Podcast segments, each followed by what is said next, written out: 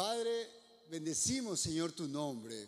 Te oramos en esta tarde porque estamos aquí, Señor, no por un tiempo religioso, no, no queremos ser religiosos. Estos jóvenes que están aquí no son unos hermanitos como el mundo los conoce o los quiere tachar, los quiere etiquetar, sino que queremos ser, Padre, verdaderamente discípulos tuyos, Señor.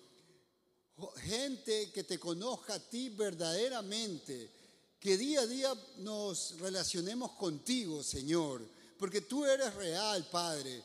Tú eres real y no este mundo en el cual actualmente estamos, porque este mundo se va a acabar, este mundo va a pasar, este mundo cada vez está más en decadencia, lo podemos ver, lo podemos palpar. Cuando estudiamos la historia vemos cómo el mundo ha ido de más a menos, Señor. Y hemos recibido la, noticia buena, la esperanza de que nosotros no terminaremos en este mundo, sino que nos espera una vida eterna, una vida llena de alegría, de felicidad junto a ti, Señor, de gozo eterno. Y por eso hoy, Señor, te damos gracias, porque sabemos que somos pasajeros, somos peregrinos, somos forasteros de este mundo y esperamos una patria verdadera, una patria eterna en ti, Señor. Padre, que tú pongas alegría en estos jóvenes, Señor, que tú pongas un gozo verdadero, Padre, porque en este mundo habrá muchas aflicciones, Señor, pero solamente los que te conocemos y reconocemos en todo tiempo saldremos bien librados, Señor, contigo, Padre. Gracias, Señor. Amén. Amén. Padre, que seas tú, Señor, uh, usando esta palabra de hoy para levantar a cada joven, Señor, para avivar sus vidas, Dios, y para que ellos puedan ser, Señor, eh, llenos de ti, para que puedan ser luz para los demás, Señor, en el mundo que está a oscuras, Señor. Gracias, Padre, en el nombre de Jesús. Amén. Y el pueblo dice, amén. Puedes sentarse, por favor. Y bueno, eh, en esta tarde, ustedes saben que a mí me da mucha alegría venir los días sábados porque es un tiempo muy especial, un tiempo donde Dios nos permite servir y servir a un grupo de, gente eh, o de grupo humano que realmente nos complace a mi esposa y a mí nos encanta servir a los jóvenes y no nos cansamos de decirlo, porque los jóvenes tienen todavía mucha esperanza, tienen mucho camino por recorrer. Eh, ellos, o ustedes, mejor dicho, que ustedes son los jóvenes, ustedes recién están despertando como esas flores en primavera, esas flores que salen y empiezan a, florecer, empiezan a, a brotar como un botón abriéndose, ¿no? ¿Y qué significa? Significa de que ustedes mayormente no, no, han, no, han eh, no se han complicado tanto la vida todavía. Y cuando nosotros podemos sembrar, porque chicos, cuando uno habla de la palabra de Dios, no se trata nada más de compartir una palabra, decir, me aprendí unos versículos, me aprendí una prédica y la repito como lorito y ustedes escuchan, se le mete por un oído y se le sale por otro. De eso no se trata. Eh, eh, de eso no vino Jesús a esta tierra, sino que Jesús vino como la palabra viva. Y cuando él hablaba, hablaba con autoridad. ¿Sabe por qué? Porque él vivía la palabra. Entonces, conforme a lo que Jesús vivió y predicó es lo que nosotros queremos hacer con ustedes. Nosotros queremos primero vivir la palabra y créanme que de eso eh, es nuestra vida. Vivir la palabra, eh, obviamente nosotros le ganamos con unos poquitos años, ustedes saben, ¿no? Eh, pero nosotros ese, ese caminar o esa anticipación que tenemos es también la experiencia de vida no, no cualquier vida, sino una vida vivida conforme a la palabra que nos permite hablar con autoridad.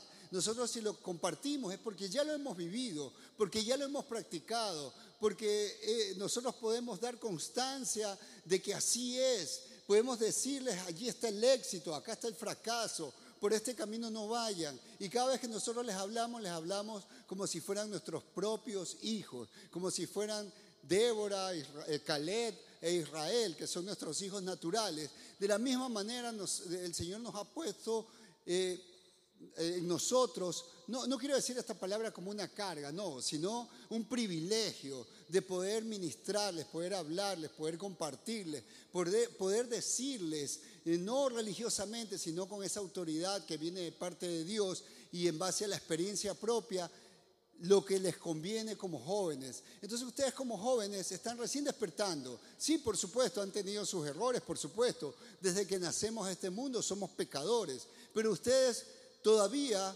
pueden tomar eh, una dirección correcta en sus vidas, una dirección eh, que es contraria a lo que este mundo normalmente lleva, porque este mundo tiene una agenda, una agenda de destrucción, una agenda eh, que, que lleva a la perdición de todos los hombres y mujeres que llegan a este mundo, porque hay un príncipe de este mundo y es Satanás. Y Satanás no quiere otra cosa sino la destrucción de lo que más Dios ama. Y Dios ama verdaderamente a los hombres, nos creó por amor. Entonces, ustedes tienen un privilegio de estar en la edad que están, porque a pesar de que, como ya les dije, han cometido ciertos errores, ¿sí? Eh, desde luego son pecadores como todos los que nacemos, pero aún ustedes pueden enderezar su camino, enderezar la senda, enderezar su dirección, enfocarlo conforme a los propósitos de Dios y ustedes van a ser hombres y mujeres exitosas, no desde el punto de vista como el mundo mira el éxito, sino desde el punto de vista de Dios, tu Padre. Y cuando llegue el momento cuando uno se confronta con la eternidad, es allí donde realmente se puede medir cuáles fueron los exitosos y cuáles fueron los fracasados. Hay mucha gente en este mundo que se considera exitosa porque tiene mucho dinero, tiene mucha fama, tiene muchos éxitos, entre comillas, pero realmente cuando llega el último de sus días, como conocemos muchos casos, como por ejemplo el caso de Steve, de Steve Jobs, este, eh, no, ¿cómo es? Ese, ok. Eh, eh, que, que llegó el último de sus días cuando estuvo grave y él reconoció que realmente todo su dinero, todos los éxitos que había logrado no le servían para nada. Y así a lo largo de la historia podemos, podemos este, estudiar mucha gente que tuvo éxitos en este mundo, pero que todo su éxito quedó aquí. Eh, su dinero, su gloria, sus riquezas quedaron en esta tierra y son otros los que disfrutaron, pero se presentan delante de Dios, se presentan una eternidad totalmente vacíos. Y bueno, justamente de eso se trata este ministerio, de esto se trata esto que hacemos sábado a sábado, de esto se trata este tiempo, y, no solo este tiempo, sino toda la semana, porque durante toda la semana hay actividades, hay nexos, hay reuniones, hay convocatorias a oración, a tiempos de ayuno, etc. Y nosotros eh, cada año marcamos con una palabra. Y por cierto, este año ya está llegando a sus últimos días. Sin embargo, no es como en el mundo, decir, ah, ya que se acabe este año y quememos el viejo y platiguemos al viejo, patiémoslos. No, sino celebrando todo lo que Dios nos permitió vivir, porque hemos caminado de su mano.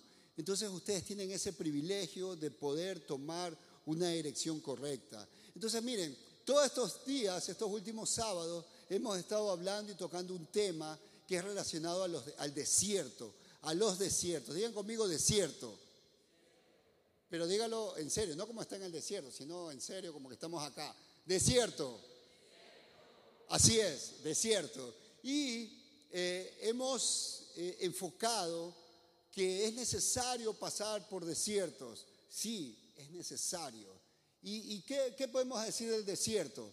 Bueno, primero tenemos bien definido en nuestra mente que un desierto es un lugar inhóspito, es un lugar improductivo, vacío, peligroso, es símbolo de escasez de vida y también seguridad de muerte. Claro, nosotros podemos, sí, ahí ver eh, una imagen de un desierto. Y en un desierto, ¿qué vemos? Arena, normalmente arena, no hay vegetación. Por ahí vemos como unas montañas, pero siguen siendo de arena. No hay, eh, normalmente no hay arroyos, no hay fuentes de agua, por lo tanto no hay vegetación.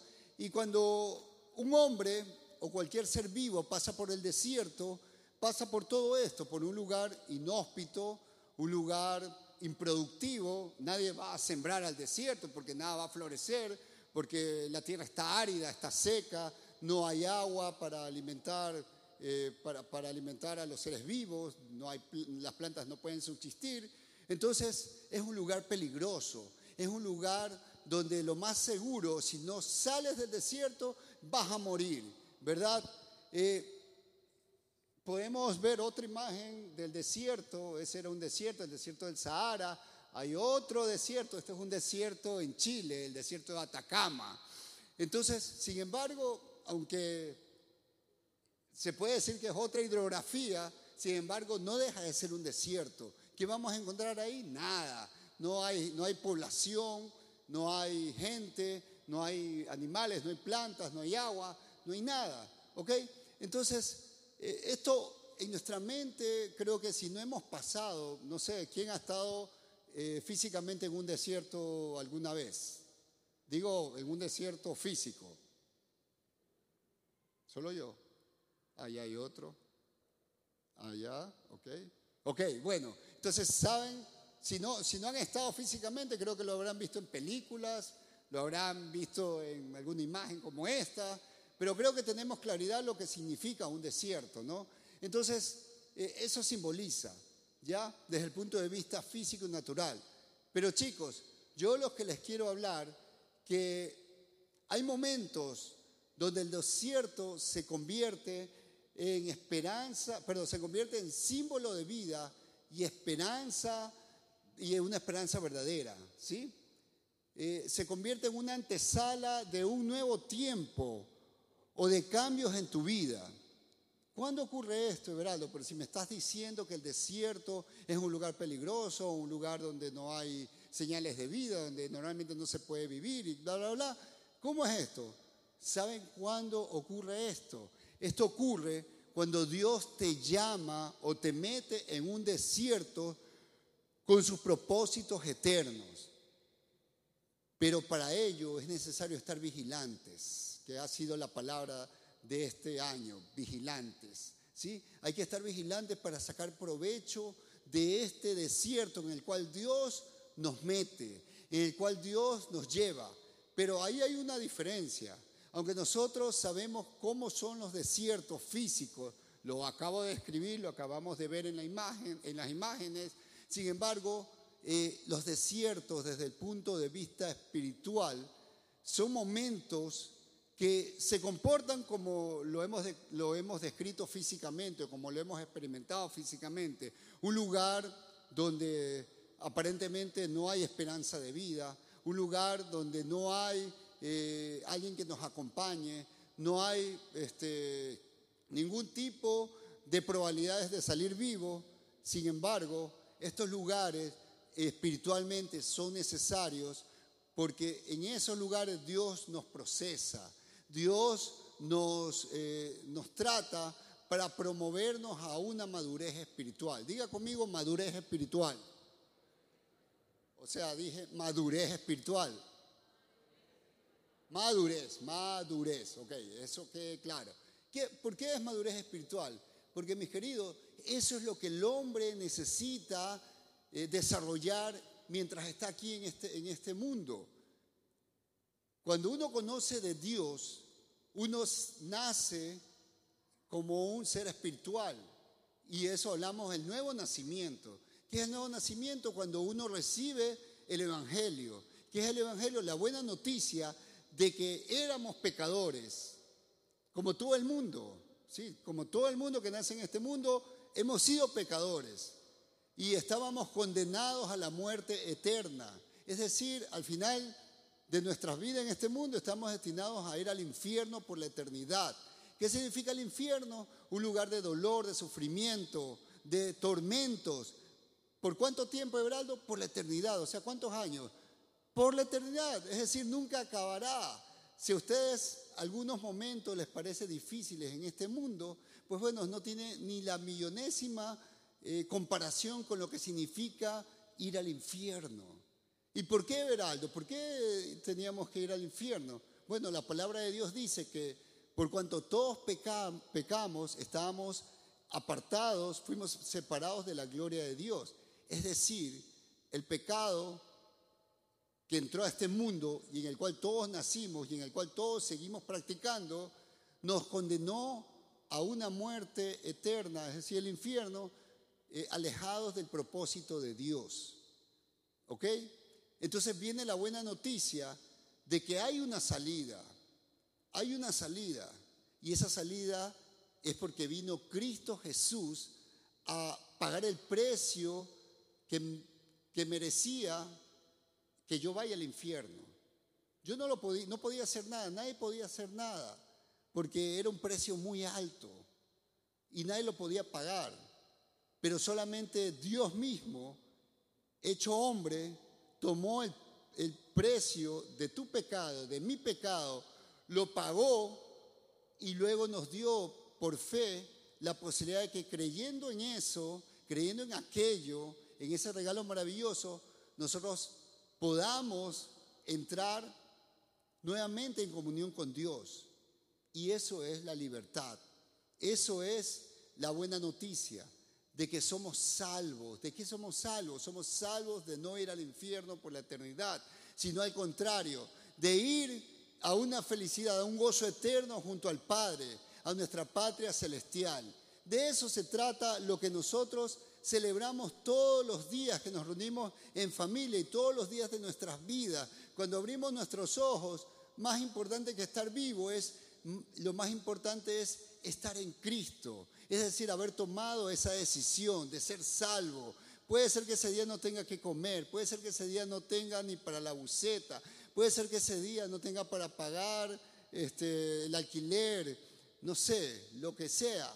Pero ese día lo más importante es que sigo siendo salvo y de que tengo una patria eterna, que si este país colapsa, no importa el, el, gobierno que se levante o se caiga, yo ya tengo seguridad, yo ya sé dónde voy a pasar el resto de mi eternidad. Si muero a la salida de la calle, lo que salgo a la calle, muero atropellado, me dan un balazo, lo que sea, tengo la seguridad. Y eso es lo que nosotros celebramos y eso es lo que chicos, jóvenes, ustedes tienen que vivir de aquí en adelante con esa seguridad, con esa seguridad. Lo demás es pasajero. No, que me botaron del trabajo, ah, ok, seguro vas a conseguir otro, ¿sí? Seguro, pero chicos, nada te va a quitar el amor de Dios como oraba Débora, ni el infierno, ni, ni huéspedes, ni ángeles, ni nada porque Dios te amó y de tal manera Dios amó al hombre que dio su vida por él para que él sea salvo. Así que por favor, celébralo con un fuerte aplauso al Señor. ¡Uh!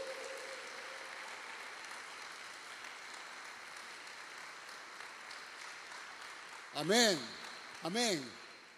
Entonces, volviendo al desierto, ¿verdad? Volviendo al desierto, cuando Dios te llama o te mete en un desierto con sus planes, con sus propósitos, este desierto no te va a matar, este desierto no es para tu destrucción, sino que es un desierto donde vas a ser procesado y donde Dios tiene planes para que tú salgas vencedor y para que tú seas promovido a otro nivel de fe, a una madurez espiritual.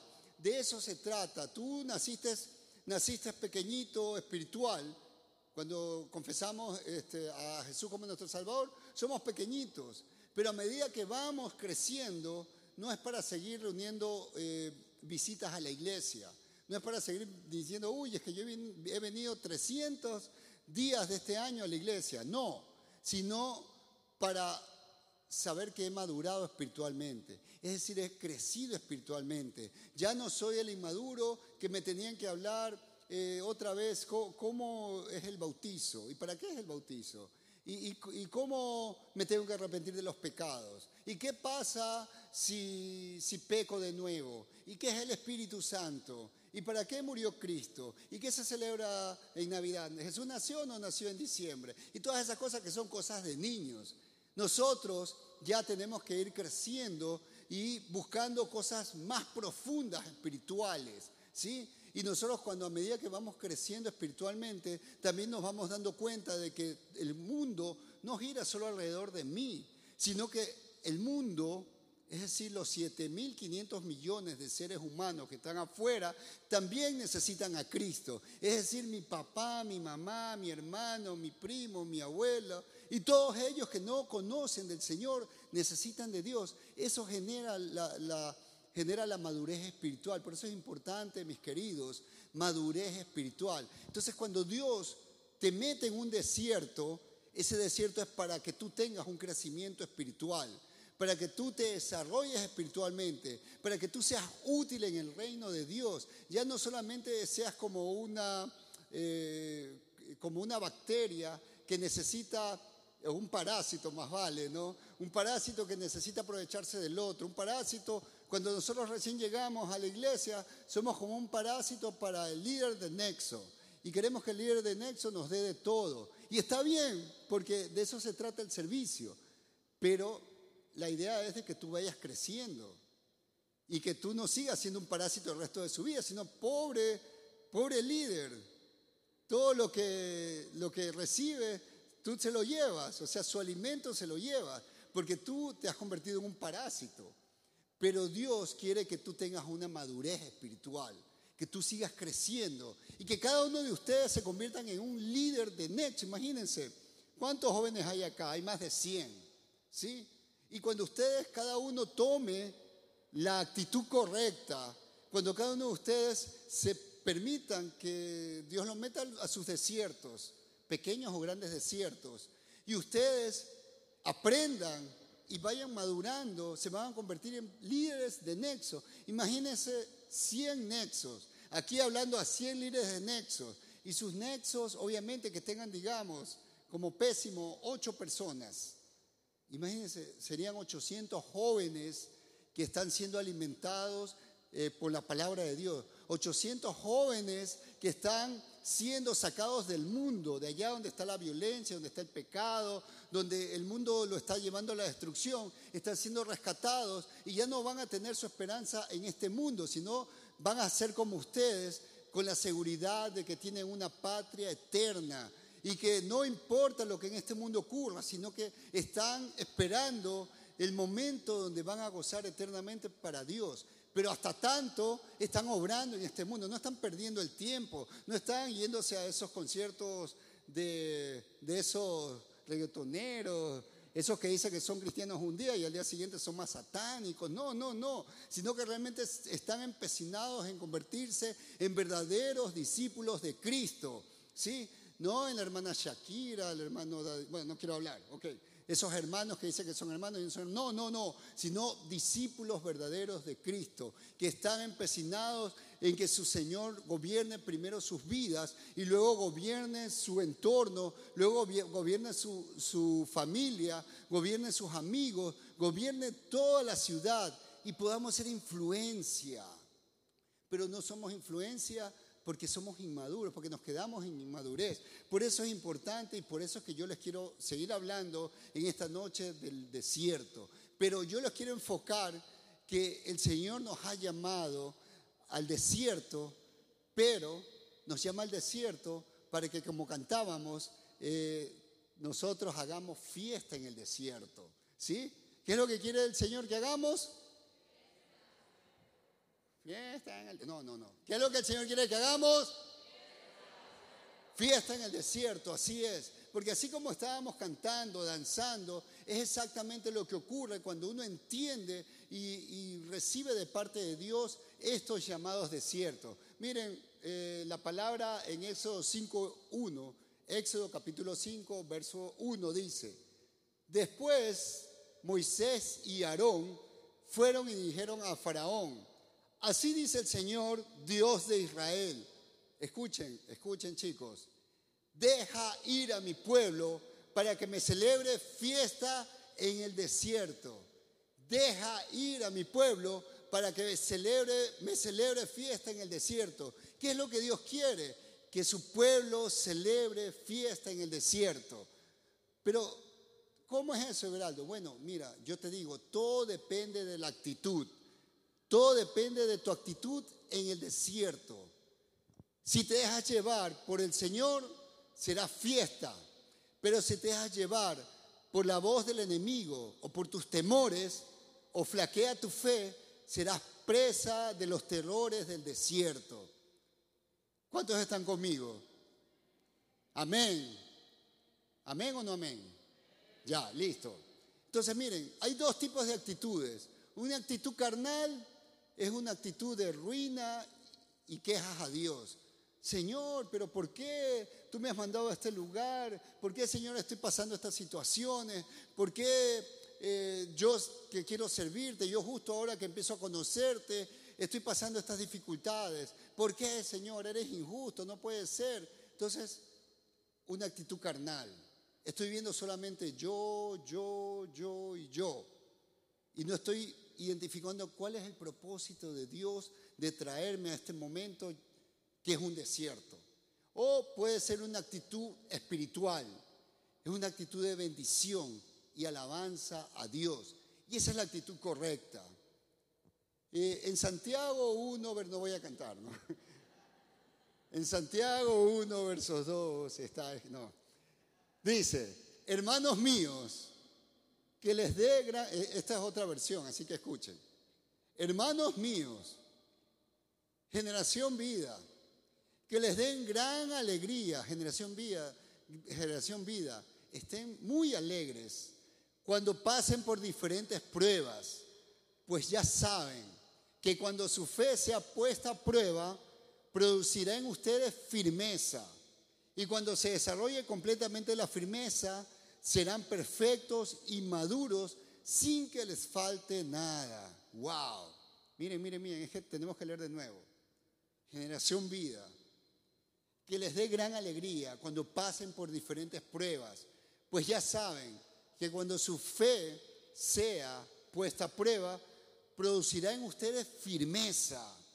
Y cuando se desarrolle completamente la firmeza, serán perfectos y maduros y nada les va a faltar, nada les va a faltar. Entonces miren chicos, esta es la clave. Cuando estemos pasando por desierto, o es decir, pruebas, nosotros tenemos que tener la actitud correcta, tenemos que eh, estar alegres, estar gozosos, no con tristeza, no quejándonos, sino estar alegres, porque confiamos en Dios, porque tenemos que seguir confiando en Dios, porque estamos seguros de que Dios tiene en sus manos nuestras vidas. Sí, va a haber momentos de dificultad, de necesidad, de enfermedad, de situaciones económicas complicadas, pero ¿qué importa? Si yo estoy en manos de Dios, Dios me va a sostener. Y cuando yo tomo esa actitud, empiezo a desarrollar en mí firmeza. Y esa firmeza me va a traer una madurez espiritual. Y cuando tengo una madurez espiritual, no me va a hacer falta nada. Porque voy a empezar a tener una visión y un enfoque totalmente diferente. No como en el mundo, porque en el mundo, mis queridos, la gente está ciega, está sorda, está muda, está hipnotizada, permítame la palabra, está idiotizada por lo que el mundo les ofrece, basura. Come basura, produce basura. Eso es lo que nosotros vivíamos en el mundo, ¿sí? Eso es lo que el pueblo de Israel vivía en Egipto. Y por eso fue que el Señor lo sacó de Egipto, ¿ok? Pero es necesario, es necesario que nosotros tomemos la actitud correcta frente al desierto. Claro, ahora, escuchen esta frase. Dios se agrada cuando su pueblo lo alaba en el desierto. Otra vez, Dios se agrada cuando su pueblo lo alaba en el desierto. ¿Por qué motivo? Bueno, es fácil alabar a Dios cuando estamos en una situación de bonanza, de prosperidad, todo me sale bien. Uy, este, pasé facilito esta carrera, este, ya me gradúo, eh, yo qué sé, este, no me hace falta nada, tengo trabajo, me están pagando bien, eh, me puede comprar un carro nuevo, eh, la pelada que yo quería, ya por fin Dios me dio a Sidonia, que tanto había, había solicitado, había orado, mejor dicho, etcétera, etcétera, etcétera. En ese momento es fácil, es fácil alabar a Dios, Señor, gracias, gracias, gracias, ¿sí? Pero cuando no hay nada de eso, o no hay algunas cosas de esas, como que naturalmente no sale la alabanza. Humanamente cuesta, pero es allí los que alaban al Señor en medio de eso, denota quién realmente conoce a su Señor, quién realmente confía en su Señor, quién realmente ha conocido el carácter de Dios, que no te va a dejar para siempre en ese lugar, sino que simplemente estás siendo probado para que puedas crecer y madurar espiritualmente. Entonces me gozo, me gozo porque sé que esto cuando pase va a venir en mí un desarrollo espiritual, voy a ser mejor que antes. Entonces ya empiezo a gozarme desde ya. ¿Cuántos están conmigo? Ok, ahora miren, escuchen. Todos los grandes héroes de la Biblia, todos, todos, todos, pasaron por sus respectivos desiertos y justamente por salir victoriosos de ellos han sido considerados los grandes héroes de la fe. No ha sido porque posaron bonito, porque hicieron un, yo que sé, un templo bonito a Dios, porque compusieron una bonita canción y armaron una, una banda increíble.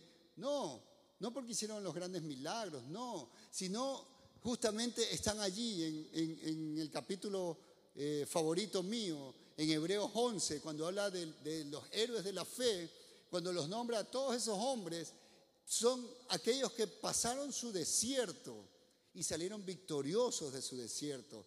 En pocas palabras, celebraron en el desierto, alabaron en el desierto, hicieron fiesta en el desierto. Entonces, podemos mencionar desde el primero, que obviamente es nuestro Señor Jesús. ¿Jesús tuvo su desierto o no tuvo? ¿Tuvo o no tuvo su desierto Jesús? ¿Cómo? ¿Si tuvo o no tuvo? Claro, amén. Pablo, ¿tuvo o no tuvo su desierto? Por supuesto. Abraham, ¿tuvo o no tuvo su desierto? Por supuesto. Moisés, ¿tuvo o no tuvo su desierto? Por supuesto. Elías, por supuesto. Y así nos podemos eh, ir de largo con todos estos hombres, héroes de la fe, que tuvieron su desierto, pero salieron victoriosos. Pero miren, hay una gran verdad. El diablo quiere aprovecharse de nuestros tiempos en el desierto. Siempre este man se quiere entrometer, quiere meter su hocico, su cola, sus cachos, como ustedes lo, lo vean, ¿no? Quiere meterse y quiere meternos ideas en esta cabeza, ¿sí? Para que nos desenfoquemos del plan de Dios. Porque el plan de Dios, como dice su palabra, son planes de bien y no de mal. Además que sus planes son agradables y perfectos. Pero el diablo quiere desfigurar aquello que es perfecto de Dios, haciendo que nos imaginemos que Dios se ha olvidado de nosotros, haciendo que nos imaginemos que nosotros somos víctimas de Dios, porque Dios nos ha abandonado, porque Dios ha estado tan ocupado que no se ha acordado que tú estás pasando una situación. Y quiere, el diablo quiere hacernos pensar que Dios es injusto. No, pero mira, tú que le sirves, tú que no faltas ni un día a generación vida, Tú que aunque sea que estás de viaje, te conectas aunque sea eh, por medio de, la web o escuchas por, eh, por cualquier canal, pero no te pierdes una sola, una sola, un solo día de la enseñanza de generación vida. O que estás allí sirviendo en tu nexo, que tú estás ahí atento a las necesidades, tú que vas a, a visitar, a consolidar. Bueno, eso es lo que el diablo quiere, ¿no? Entonces, en vez de, que, en vez de lo que realmente está ocurriendo, que está siendo probado para una promoción de nivel y un crecimiento o madurez espiritual. Eso es lo que realmente ocurre. Estos hombres de los que yo eh, realmente me siento muy orgulloso, estos hombres de Hebreos 11, para mí todos son inspiración. Eh, estos hombres pasaron su desierto, pero no la pasaron quejándose, no la pasaron eh, murmurando de Dios.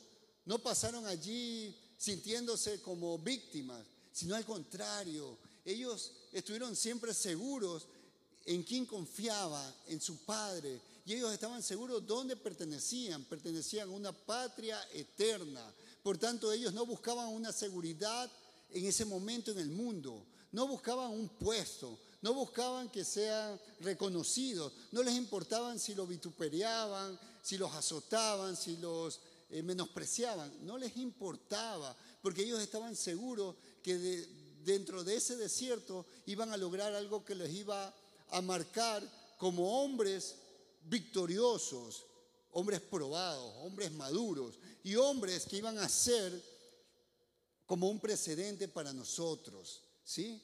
Por eso en Hebreos, en, Hebreos también dice de que nosotros teniendo alrededor una gran nube de testigos. ¿Cuál es esa nube de testigos?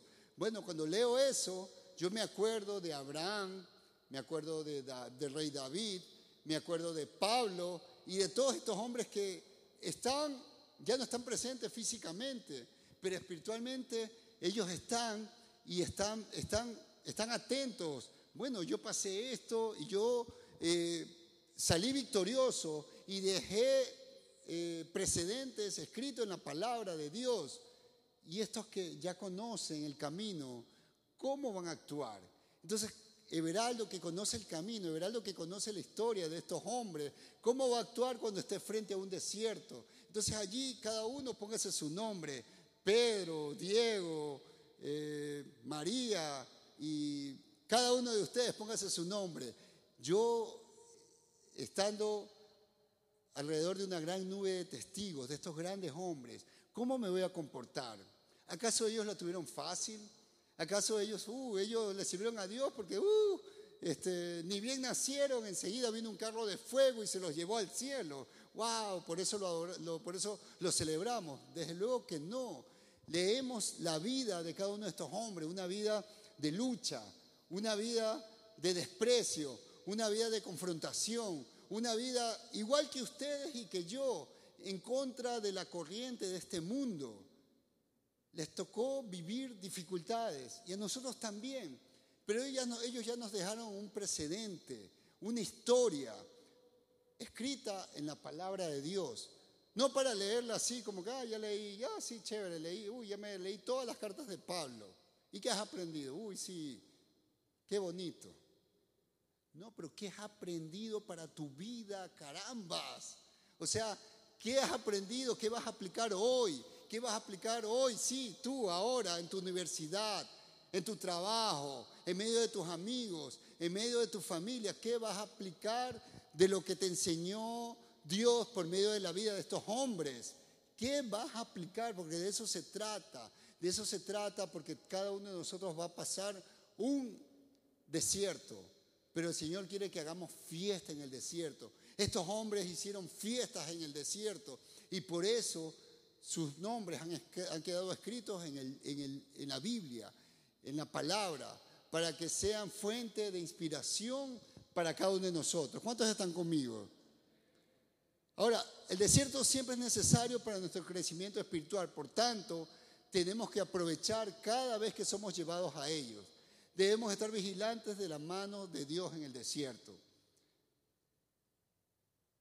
Escuchen esto, aunque figurativamente el desierto es físico, sin embargo, su trasfondo siempre será espiritual, ¿sí? Siempre va a ser espiritual.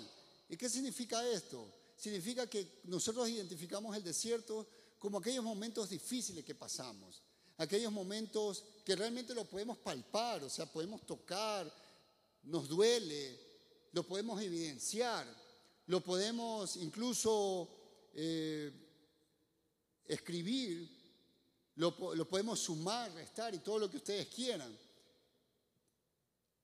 Sin embargo, siempre hay un trasfondo espiritual que es mucho más profundo que lo que en realidad está pasando en ese momento. ¿Sí me cachan? Amén. Ok, miren, el desierto también representa el alejamiento de todo el entorno que normalmente te rodea. Es decir, tu casa, tu trabajo, tus amigos, la iglesia, tus quehaceres diarios, tus problemas, tus hobbies, etc. Significa salir de tu lugar de confort para poder estar a solas con tu creador. ¿Sí? Entonces, miren, cuando uno está llevado al desierto espiritualmente hablando, uno normalmente no lo puede compartir con nadie. Es, tu, es tu desierto, es tu momento. Y entonces, ¿quién tiene que, que, superarlo? No va a ser tu líder, no va a ser tu pastor, no va a ser tu hermano, tu hermana, tu madre, tu padre, no. Si no, diga conmigo, yo, yo y yo. Pero estás solo, no. Estás con tu Padre, estás con Dios, estás con el Espíritu Santo que te, que te habla y que te anima. Amén. Un desierto es todo aquel lugar espiritual donde nadie más puede acompañarte, por más que te ame, donde has puesto a prueba tu nivel de fe y confianza en Dios para salir de él bien librado. Entonces, un desierto puede ser, escuchen, una enfermedad grave donde tienes que ser sometido a tratamientos quirúrgicos, traumáticos, como puede ser una amputación de un miembro, una operación de corazón, una operación eh, que, conlleve mucho riesgo, ¿verdad? Eh, etcétera. Otro desierto puede ser la muerte de un ser querido, de un padre, de una madre, una esposa, de un hijo, etcétera. Otro desierto puede ser un accidente donde sufres traumas físicos y psicológicos. Eh, otro desierto puede ser una catástrofe natural, un terremoto, un tsunami, etc. Otro desierto puede ser una gran pérdida de bienes irrecuperables, por ejemplo, un gran incendio, un robo, un asalto. Otro desierto puede ser una violencia física que te marca emocional y psicológicamente, por ejemplo, una violación, un secuestro, etc.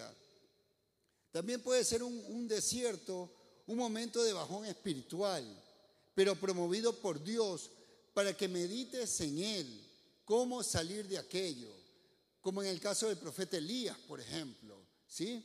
Nosotros sabemos cuando estudiamos la vida de Elías, sabemos que Elías fue un profeta poderosísimo. Sin embargo, tuvo un momento de un bajón espiritual, de un momento de temor, de terror.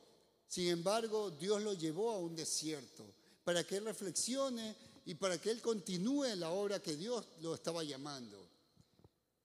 Un desierto también puede ser una confrontación de Dios para enderezar tu camino, como en el caso de Saulo de Tarso y también en el caso de Jacob, ¿verdad? Que luego le cambió el nombre a Israel. Y bueno, a Saulo de Tarso le cambió el nombre a Pablo, ¿verdad?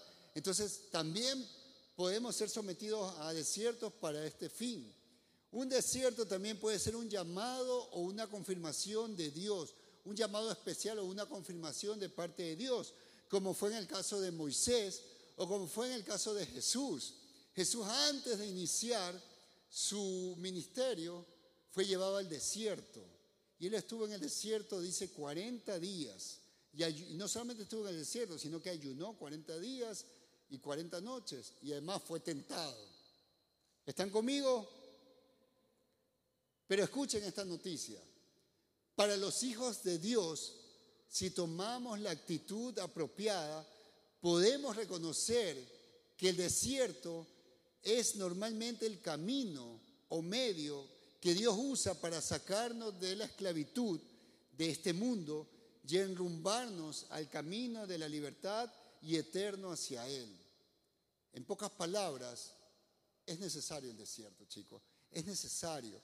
Yo les mentiría y sería un irresponsable decir, no, tranquilos, porque miren, hasta Jesús dijo, en este mundo tendré aflicciones. ¿Qué son aflicciones? Son desiertos. Entonces, yo no les puedo decir, no, cuando tú conozcas a Cristo, todo va a ser color de rosa, todo te va a ir bien. Esa pelada que no te paraba bola, cuando tú recibas al Señor vas a ver cómo te para bola, porque Dios te va a hacer hermoso. No, no, no, nada de eso. Vamos a pasar desiertos y son necesarios. Nosotros tenemos que prepararnos para esos desiertos, porque en el momento menos pensado vas a estar en un desierto. Lo importante es cómo, qué actitud vas a tomar en ese desierto.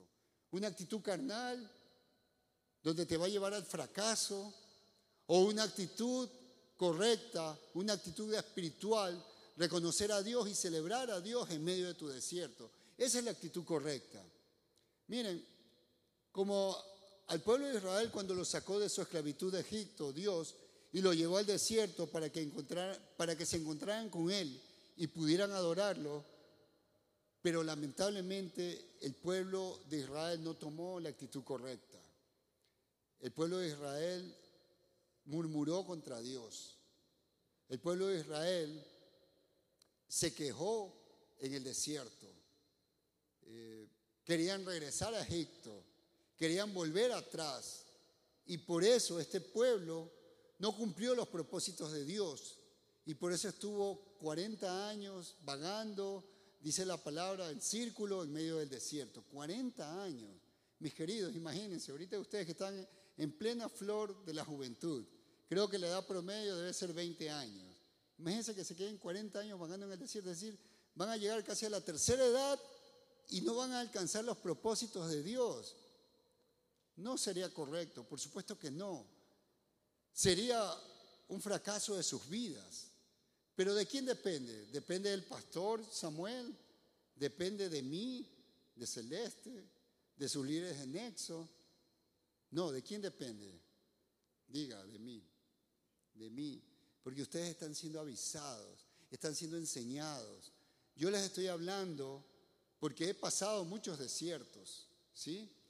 Y sé lo que son los desiertos, pero también sé cuál es la actitud correcta. Y no les estoy hablando de porque lo escuché, porque alguien predicó, no, les estoy hablando de mi experiencia propia. Hay desiertos y, hay que pasarlos, pero con la actitud correcta. Amén. Miren, eh, los israelitas, así mismo como los israelitas, nosotros sabemos que somos hijos de Dios. Sabemos que Dios es nuestro Padre. Sabemos que tenemos eh, muchas palabras de parte de Dios. Sin embargo, nos podemos comportar como estos israelitas.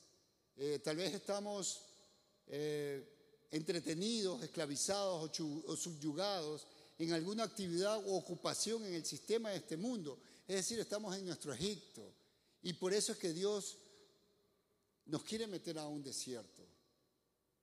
Porque es necesario para poder crecer, para poder ser libertados del yugo con que el mundo nos quiere atar. Muchas veces el mundo no nos, o sea, mientras estamos en este mundo nos enredamos en cosas de este mundo. Y eso no nos permite ver como Dios ve no nos permite actuar conforme Dios quiere que actuemos. Y estamos allí en ese desierto, estamos allí, perdón, enredados en el mundo. Entonces es necesario que Dios nos meta en un tiempo de desierto para que nosotros en ese momento eh, recapacitemos y realmente nosotros pongamos, eh, nos pongamos a trabajar en lo que es correcto, en lo que es necesario y no en las urgencias que en este mundo a veces andamos. En este mundo a veces andamos corriendo y es lo normal. No, todo el mundo vive estresado en este mundo, porque este mundo te presiona, te presiona a que alcances resultados, te pone metas y luego metas mayores y metas mayores y metas mayores con el objetivo de destruirte. Te somete a un estrés y una presión donde tú siempre sientes que no alcanzas el nivel, que no alcanzas el nivel y eso te ocupa. Y muchas veces por estar enredados en las cosas, en este sistema, eh, dejas de congregarte, dejas de asistir a los nexos, dejas de seguir aprendiendo de Dios y, y creciendo en Dios. ¿Por qué? Porque estás enredado en las cosas del mundo. Muchas veces nos ocurren esas cosas y por eso es necesario eh, los desiertos. En el desierto uno reflexiona, y se da cuenta de lo que realmente importa, lo que realmente es importante y no la urgencia de este mundo. ¿Cuántos están conmigo? Amén. Ok.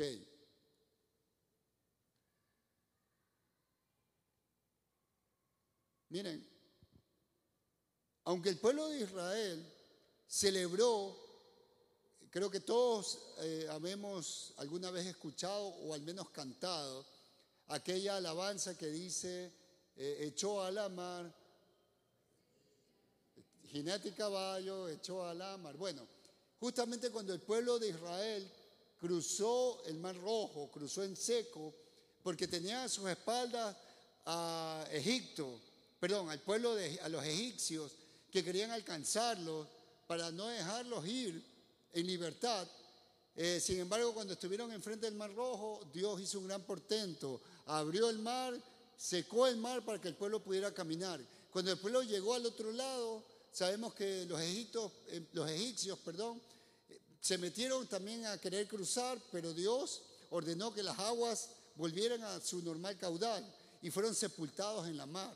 Cuando ese pueblo llegó al otro lado y vio tremenda obra del Señor, cantó, celebró, y eso está narrado en Éxodo 15, cuando Moisés, la hermana de Moisés, que es María, y todo el pueblo de Israel, celebró esa gran hazaña.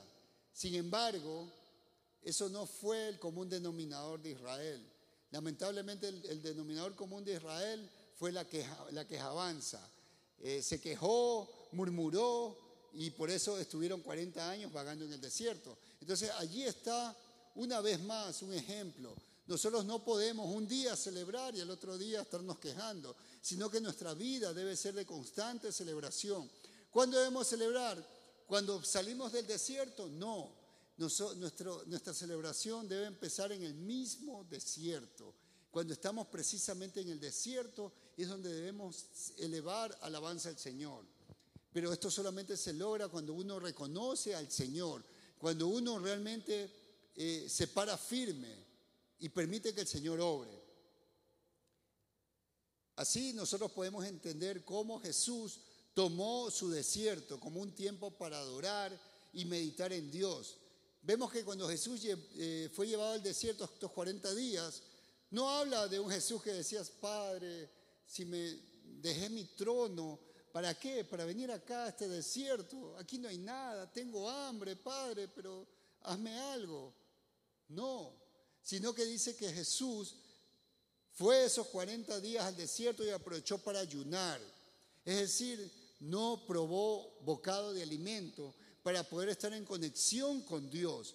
Cuando uno está en conexión con Dios, obviamente está adorando al Señor, porque le está dando el primer lugar al Señor. Entonces Jesús aprovechó esos 40 días en el desierto para adorar a Dios. Y Jesús fue tentado, y vamos a leer ya mismo, fue tentado, pero al final él salió victorioso porque confió plenamente en el Señor y él celebró fiesta en el desierto. Veamos qué nos dice en Mateo 4, en el 11, perdón, Mateo 4, capítulo 1, perdón, capítulo 4, verso 1, así es. Entonces Jesús fue llevado por el Espíritu al desierto para ser tentado por el diablo. Así empieza el capítulo. Pero escuchen, termina en el 11. El diablo entonces le dejó y aquí vinieron ángeles y le servían. Miren, yo me imagino que esos ángeles no solamente vinieron a, servirle, uno se imagina, le sirvieron la mesa porque había ayunado, entonces le prepararon manjares, eh, platos exquisitos, sino que esos ángeles vinieron a celebrar con Jesús, hicieron fiesta en el desierto, seguramente hubo un banquete celestial, porque Jesús aprendió a alabar a Dios en el desierto.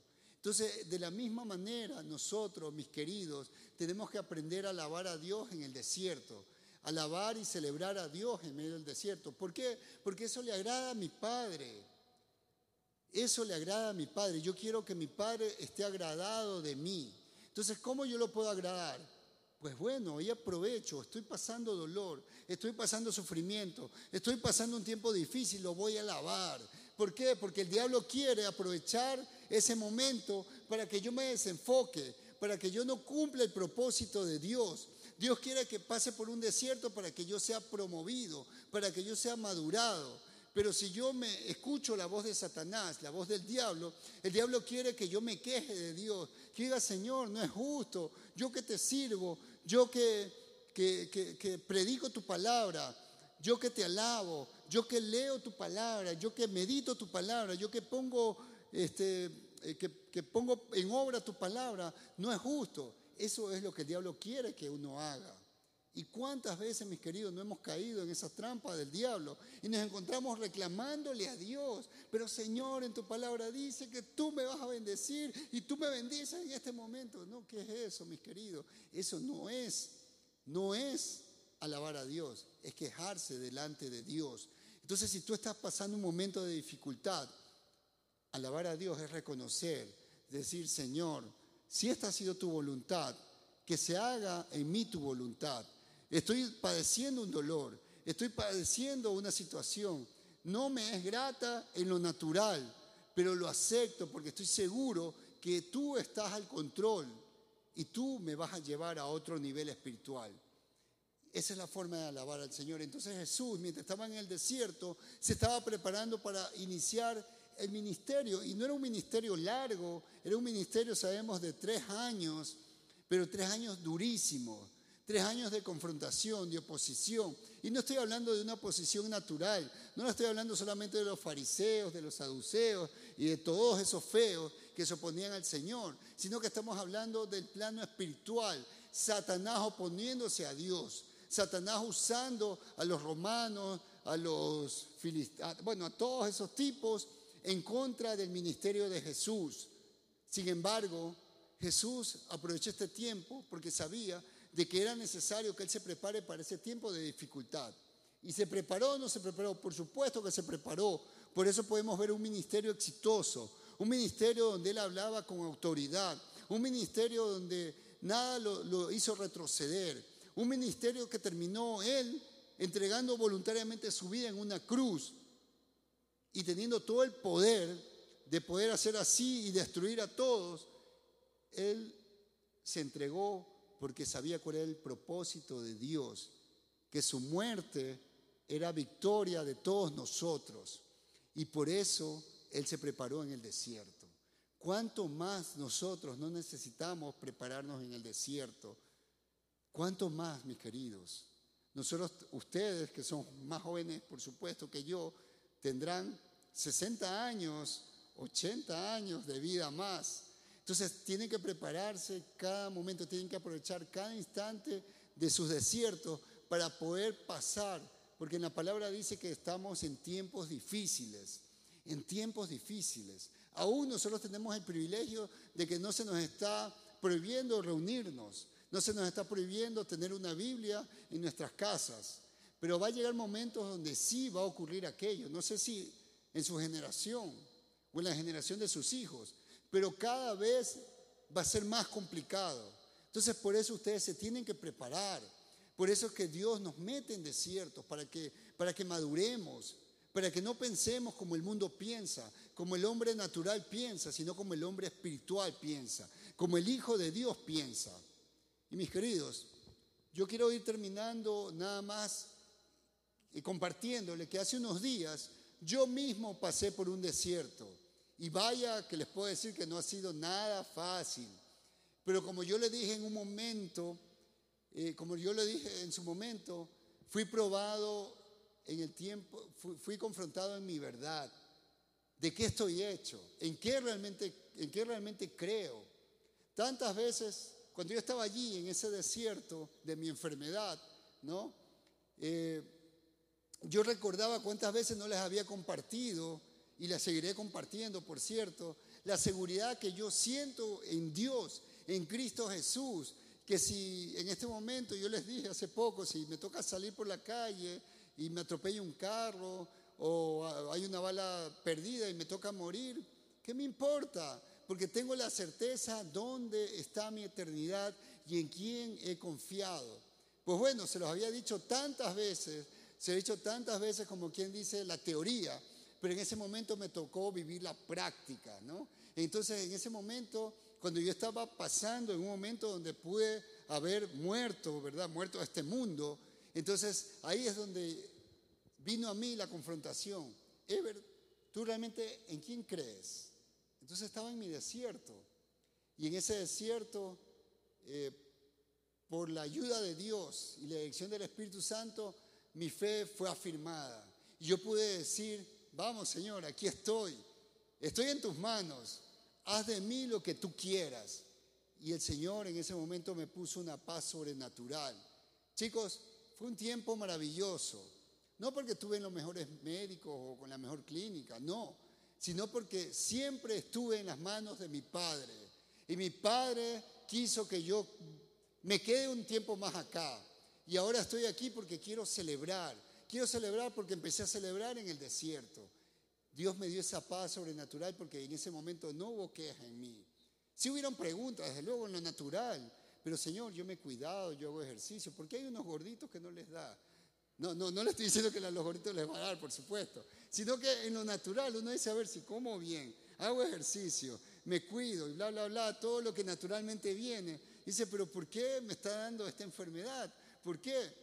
Pero vino en mí la certeza y, lo que yo les compartí la palabra, el Señor me dijo, esto no es para muerte, esto es para mi gloria. Entonces yo me gocé y fui feliz allá a la sala, al quirófano, y me hicieron lo que me tenían que hacer. Pero yo les digo, yo no veía un médico, yo, aunque estaban obviamente ahí los médicos, yo vi la mano de Dios sosteniéndome en todo momento. Y por eso, chicos, yo les puedo compartir que fue un desierto maravilloso. Así que yo nunca me cansaré de celebrar a Dios en medio de los desiertos. Y ustedes dicen amén. Amén, ok. Miren, había muchas voces del enemigo que querían traer a mi vida, ¿no? El enemigo me decía, vas a morir. Y luego me decía, tu esposa se va a casar con otro. Luego decía, tus hijos tendrán padrastro. Entonces, no, yo decía, no, Señor, por favor. Pero luego, luego confié, en el Señor. Y el Señor me trajo la certeza. Y me dijo, Everaldo, ¿tú qué habías dicho? Y digo, sí, Señor, es verdad. Lo que yo siempre he dicho, que no importa lo que pase, lo seguro es que yo voy a tu presencia. Y eso es lo único que importa. Y miren, lo más importante y lo que hoy yo celebro no es que estoy vivo, sino que Cristo vive en mí y de que Cristo vive en ustedes. Esa es la alegría real del Evangelio. Esa es la alegría del reino de los cielos. Cristo vive en nosotros. Y eso, celébrelo, pero con un fuerte aplauso.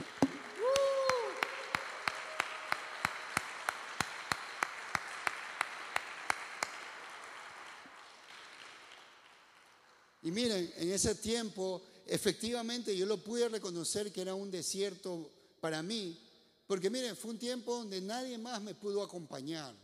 Por más que mi esposa, mis hijos, algunos otros familiares, algunos amigos estuvieron allí en ese lugar, fueron inmediatamente. Yo sé que ustedes estaban orando también por mí, muchas gracias. Eh, sin embargo, en ese momento nadie más me pudo, solo me pudieron acompañar hasta la puerta del desierto. Hasta allí donde los médicos decían, ya, hasta aquí nomás señora, hasta aquí nomás jóvenes, aquí ya es, es solo al paciente. Entonces era mi desierto porque yo dejé mi lugar de confort. Tuve que separarme de mi familia, tuve que separarme de mis amigos, tuve que separarme de mi trabajo. Ya no me importaba más el trabajo, no me importaba los quehaceres del día a día, no me importaba ya nada. Era solamente yo, mi desierto y mi Dios. Fue mi desierto, ¿sí? Nadie más te puede acompañar en ese momento. Entonces ahí es donde se pone a prueba lo que hay realmente en ti. Yo le doy gracias a Dios porque en medio del desierto pude celebrarlo. Yo me acuerdo que unos minutos antes de entrar al quirófano, yo empecé a agradecerle a Dios. Empecé a agradecer por todo lo maravilloso, empecé a agradecerle por mi vida. Yo decía, wow, Señor, aunque aparentemente no es tanta edad, eh, sin embargo, eh, yo, yo veo que hay hartísimas cosas que tú me has permitido hacer. me empezaba a, recordar eh, cuando recién llegué a la iglesia, cuando hice mi, mi oración de fe. Voy a tomar un poquito de agua.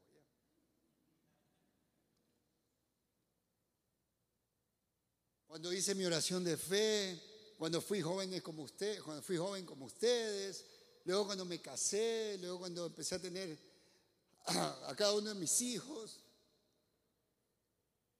Otro poquito de agua. es el desierto, ¿no?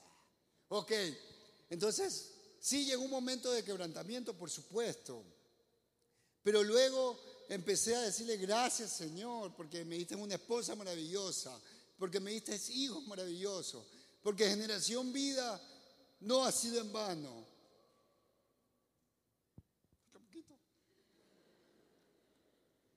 Porque veo jóvenes que están tomando en serio la palabra y que van a seguir adelante. No importa si yo no estoy, el reino de Dios no se detendrá. Y empecé a darle gracias a Dios y decirle gracias Señor por todo aquello, gracias por cada uno, gracias aún por los que no voy a conocer, pero sí te van a conocer a ti. Y celebré en el desierto.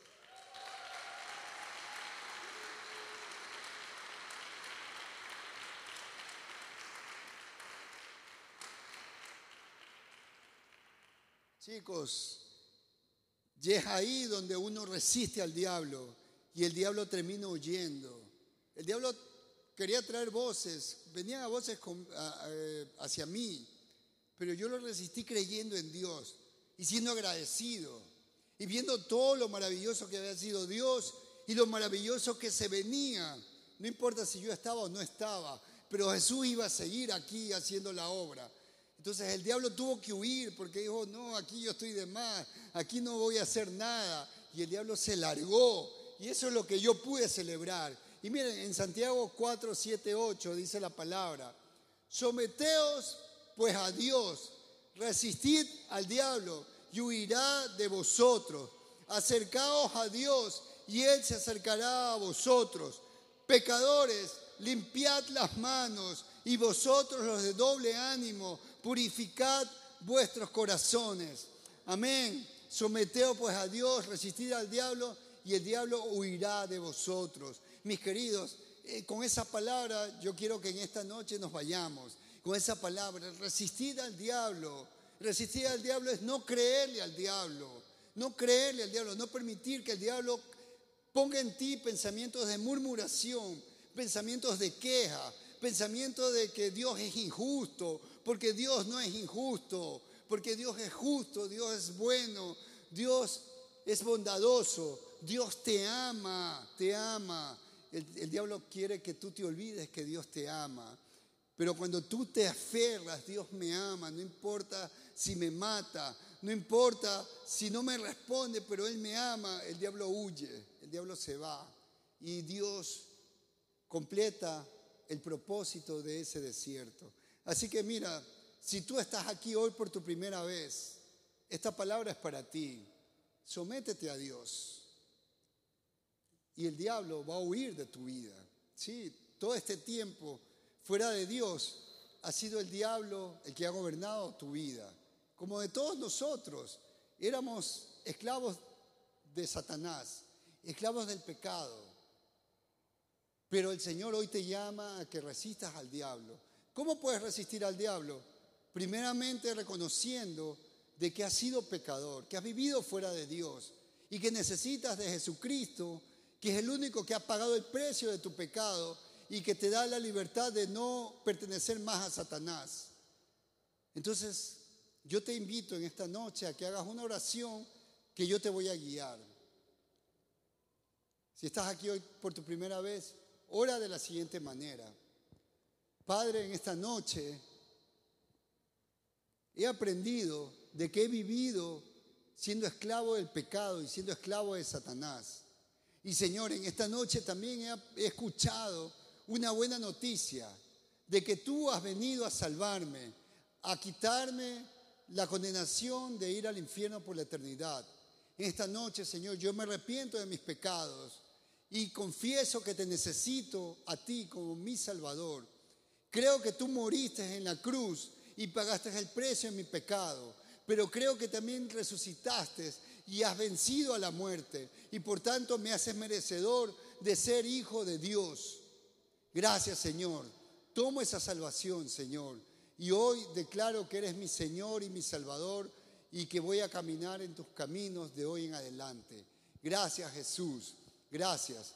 Y si tú estás aquí ya por tiempo, no sé, si llegaste la semana pasada o si tienes mucho tiempo aquí, yo te digo, joven, sométete a Dios, resiste al diablo y el diablo huirá de vosotros.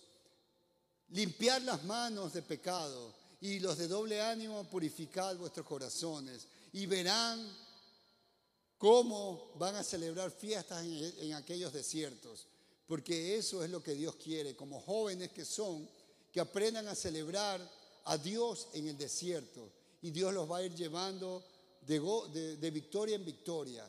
No van a ir a retroceder jamás, sino que van a ir siempre adelante viendo y añorando esa patria eterna, la patria celestial que es la presencia de Dios para siempre. Chicos, estamos despedidos, así que eh, levantémonos y celebremos al Señor con un fuerte aplauso. 呜。